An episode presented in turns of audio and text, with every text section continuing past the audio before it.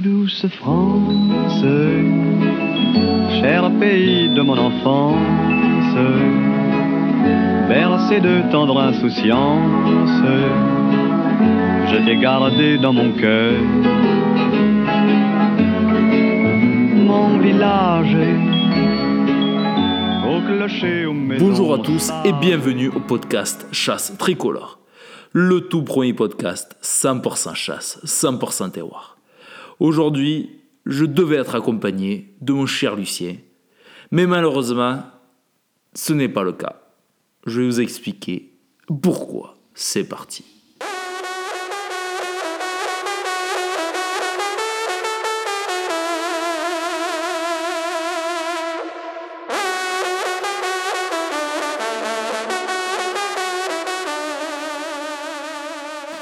Aujourd'hui, je voulais faire une, je voulais vous faire une petite surprise en vous invitant, en ayant un invité sur le, sur le podcast. Alors cet invité, euh, c'est mon, mon cher mentor, mon tout premier mentor de chasse, et mon voisin, qui s'appelle Monsieur Lucien. Et malheureusement, il a pris peur du micro. Je vous cache pas, je vous dis la vérité, je suis venu chez lui, j'ai essayé de lui expliquer au téléphone, il comprenait pas. Donc j'arrive chez lui, on commence à parler un peu de chasse, on commence à parler des histoires de chasse des week-ends passés. Et donc là, je lui parle de mon projet que j'ai, euh, de refaire valoriser les, valeurs de la campagne, du terroir, et euh, donc ce projet du podcast. Donc euh, j'ai expliqué un peu le concept du podcast, que c'est comme la radio, mais ça s'écoute en ligne, etc., etc. Alors là, on le voyait, il était incertain. Alors euh, incertain, puis bon, j'ai expliqué qu'il y aurait un micro. Oh, personne va me comprendre, personne va va vouloir m'écouter ma voix, il vaut mieux quelqu'un d'autre. Et euh, j'ai tout fait. J'ai fait non, mais Lucien, c'est vous, on a besoin de vous euh, comme premier invité. Vous êtes notre invité d'honneur. Euh, je, ne, veux pas d'autres invités avant de, vous avoir sur le podcast. Et j'ai tout essayé, le pauvre. Voilà, je voulais pas forcer non plus parce que je le mets à sa place. C'est vrai que à son époque, bon, il n'y avait rien. Et maintenant, j'arrive avec un gros micro devant lui. Euh, allez-y, parlez, euh, parlez votre futur. Il voulait pas dire de bêtises, il n'était pas serein, il n'était pas, lui-même. Donc, euh, j'ai pas voulu forcer la chose. Parce que moi, Lucien, je le connais, euh, je sais comment il est. Donc, il n'aurait pas été lui-même. Et euh, ça aurait été injuste pour tout le monde, je pense. Injuste pour tout le monde. Donc voilà, donc je me retrouve seul, encore ma voix, tout seul, excusez-moi. donc, et bien justement, je vais vous parler un peu de... Parce que là, j'avais un sujet, je voulais, je voulais qu'il qu qu rentre un peu en détail sur, euh, sur comment la chasse a pu évoluer depuis son temps, et surtout qu'il parle donc du temps de son père. Donc son père... Euh, euh, son père qui doit être né en, il a fait la deuxième guerre mondiale donc il est né juste après la première vers là. Donc euh, il a du vécu qui avant il m'expliquait j'espère je pense un jour je vais pouvoir l'avoir sur le podcast. Ou alors il faut que j'achète un petit micro je le cache mais bon ça le fait pas trop le pauvre. Mais bon il me racontait donc à l'époque que que son père il partait en vélo. Il partait à vélo dans un bled qui, qui a 20 km de chez nous. Euh, il partait avec son chien. Et donc il avait un sort de caddie devant, donc il mettait le chien devant, et puis il partait en vélo là-bas, il chassait le lièvre.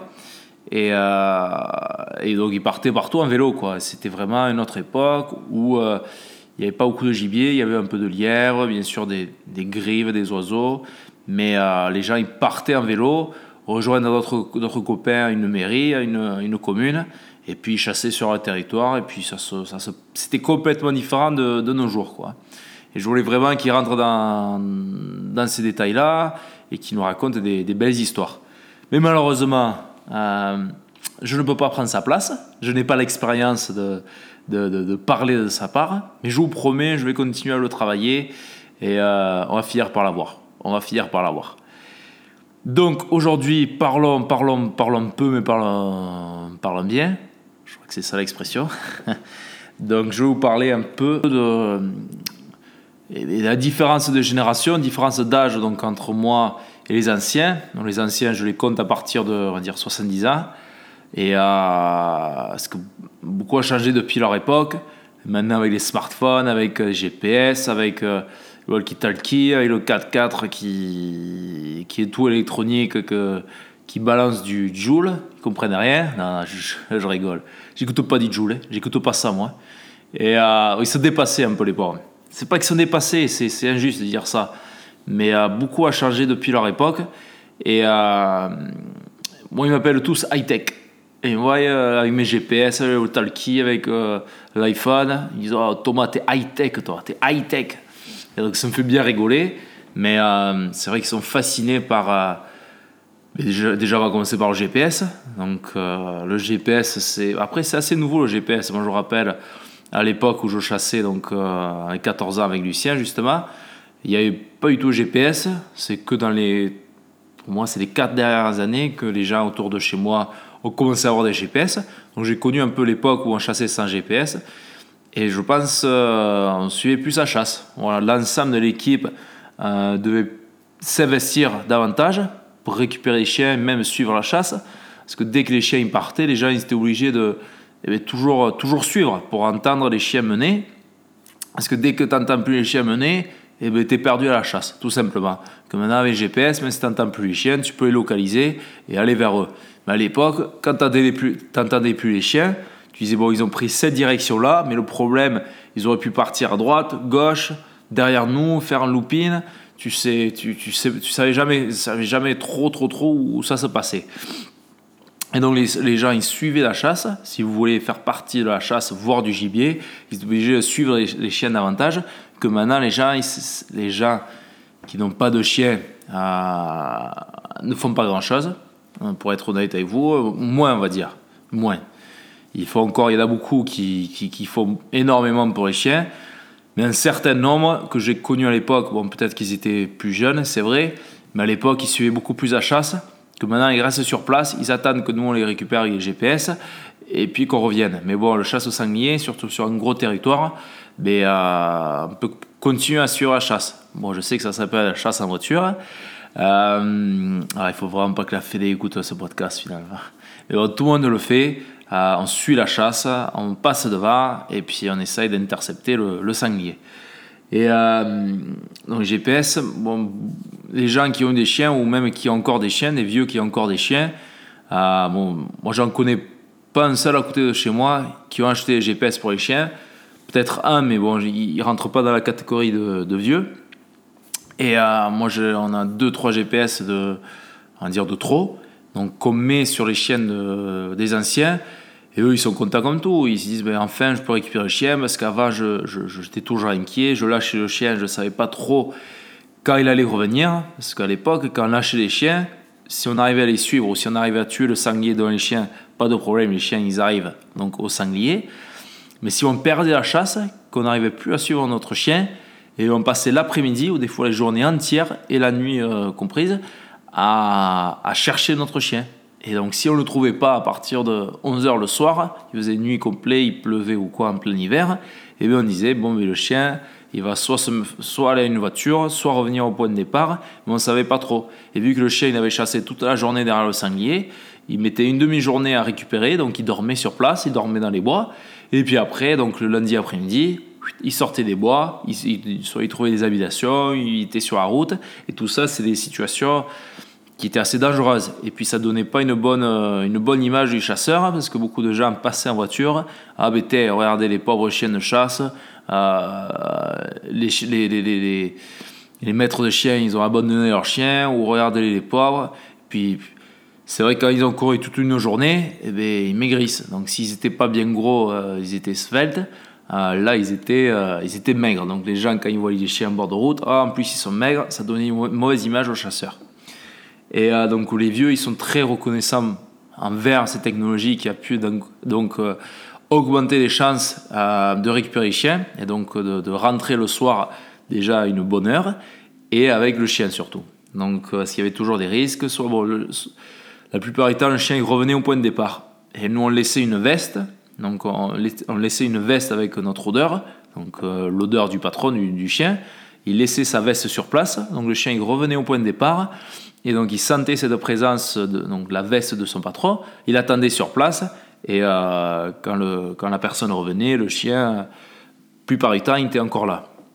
Alors si c'était un chien sociable, ils allaient à la première maison, s'ils pouvaient...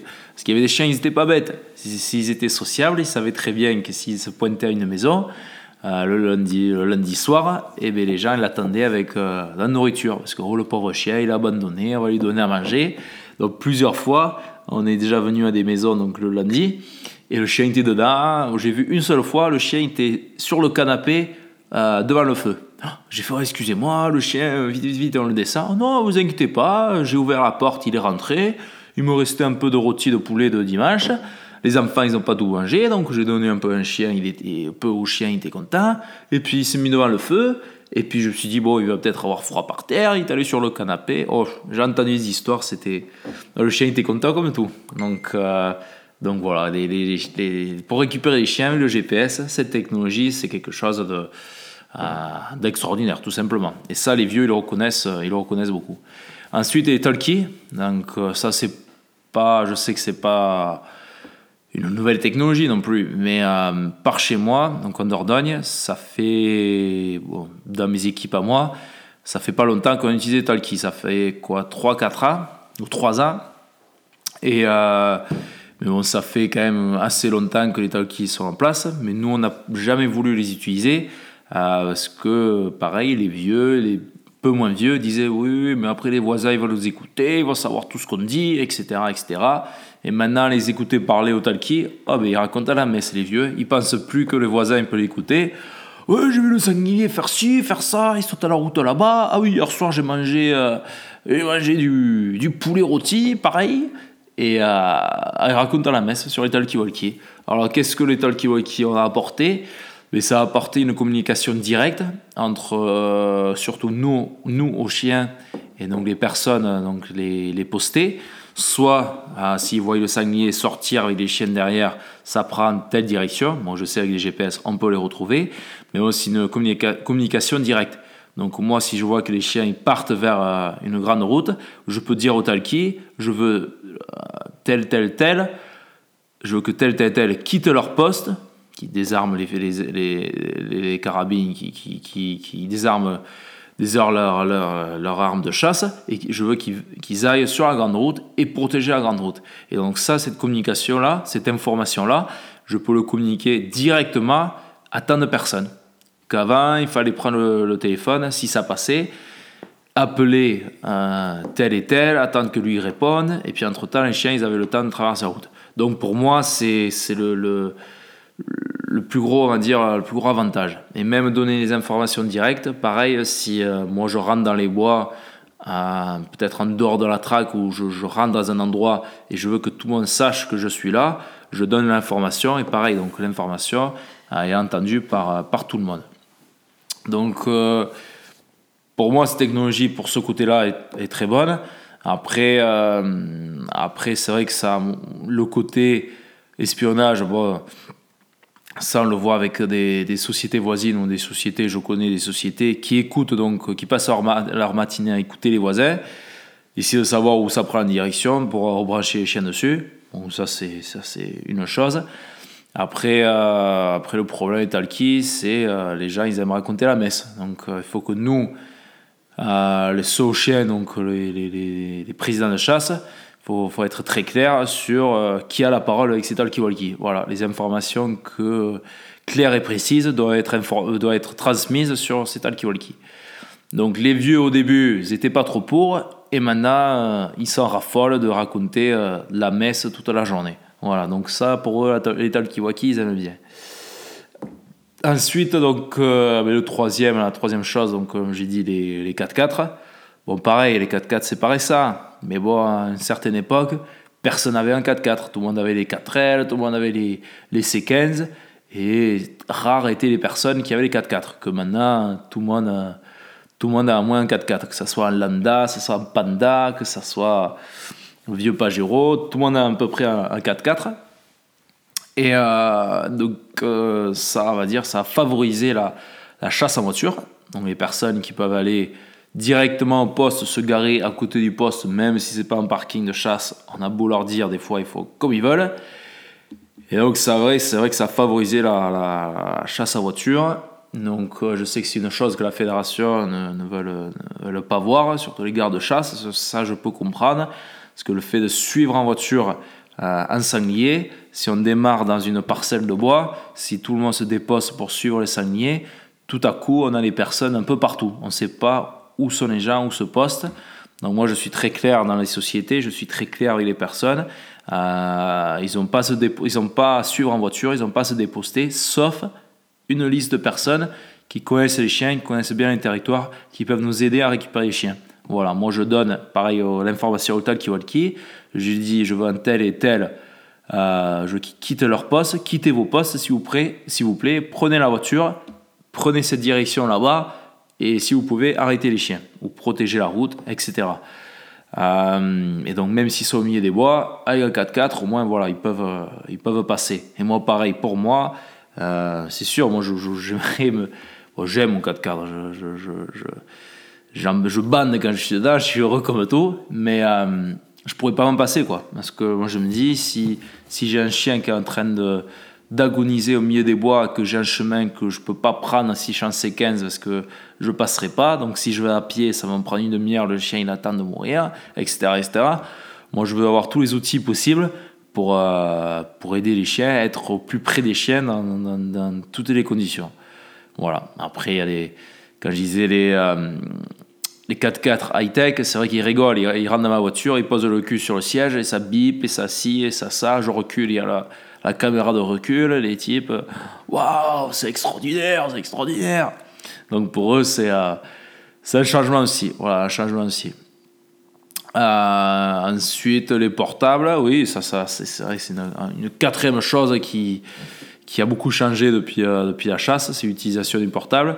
Et même les anciens, maintenant, ils ont tous leur portable. Bon, c'est les choses à clapper ou les vieux Nokia. Mais, mais bon, là, ça permet d'avoir surtout pour la sécurité. Voilà, s'il se passe quelque chose dans les bois, euh, il peut arriver qu'il y ait un accident, pas forcément de chasse, mais bon, quelqu'un qui, fait une malaise ou quoi, euh, on peut appeler les secours très vite, qu'avant, c'est vrai qu'il n'y avait pas ça. ils s'en sortaient bien les gens, mais c'est, un plus. Voilà, c'est un plus. Donc, euh, donc, nous les jeunes, nous on s'y fait beaucoup avec ces technologies parce qu'on est, on est né dedans. Et les anciens, c'est vrai qu'ils ont un retard dessus, mais c'est pas pour ça qu'ils qui, qui dénient quand même. Ils voient vraiment que ça, ça a de l'intérêt, que c'est un plus qu'ils n'avaient pas à l'époque, et surtout que la chasse a tellement évolué depuis leur enfance ou même euh, leur, période d'adulte, qui, qui, quand ils avaient mon âge, quand ils chassaient, la chasse a beaucoup changé, que ces technologies maintenant, euh, moi j'aurais du mal, très, moi je chasserai pas sans GPS. Quoi. Si un jour mes GPS ne marchent pas, je lâcherai pas un chien ou je lâcherai à la corde, par peur de le perdre. De, voilà, moi je veux avoir ce sens de, sécurité en, sachant exactement où est mon chien, par où il va, etc. etc.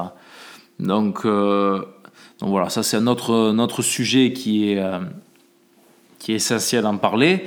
Et comme je disais, moi je suis pas une situation de de pouvoir euh, vous raconter comment la chasse, euh, comment la chasse a pu évoluer depuis le temps, parce que moi, c'est depuis très peu que je chasse.